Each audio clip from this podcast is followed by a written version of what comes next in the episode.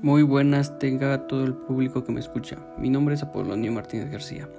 Soy del tercer grado grupo 4. Me dirijo ante ustedes para hablarles de cómo los adolescentes mexicanos se enfrentarán con la ciencia y la tecnología en un futuro por la falta de recursos naturales.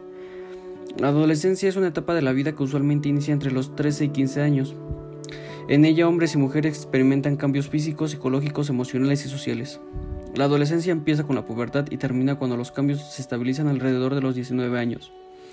Es importante mencionar que los cambios no se dan al mismo tiempo en todos los adolescentes. En las niñas empiezan a ser perceptibles entre los 13 y 15 años y en los niños aproximadamente entre los 13 y 14 años.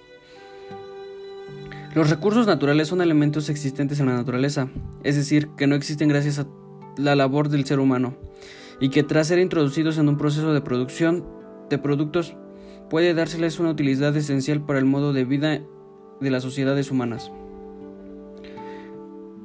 los cuales se dividen en ocho categorías que son recursos no renovables, en donde se encuentran minerales y, metales aprovechables, combustibles fósiles, luego sigue recursos renovables, en donde podemos encontrar alimento, agua, aire, luz solar.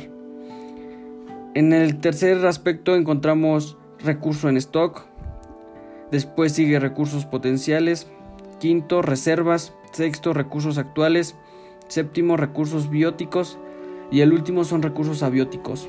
Estas son las ocho categorías en las que se dividen los recursos naturales. La ciencia y la tecnología es muy importante en nuestro país, ya que hay mentes brillantes capaces de sacar adelante este ámbito, pero se detienen por la falta de recursos. Esto los obliga a migrar hacia otros países para encontrar oportunidades, además de que les brinden sus conocimientos a otros países.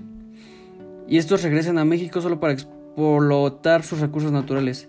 Como sabemos, México es un país lleno de naturaleza. Hoy en día, las y los adolescentes se encuentran ante una situación algo complicada, ya que los recursos naturales en México se han ido agotando y ellos deben encontrar alternativas que sean favorables para esta situación. Los adolescentes son el futuro de México, porque son mentes brillantes, que tienen que encontrar nuevas tecnologías para ayudar a las sociedades, pero asimismo cuidando los pocos recursos naturales que nos quedan. Muchas gracias.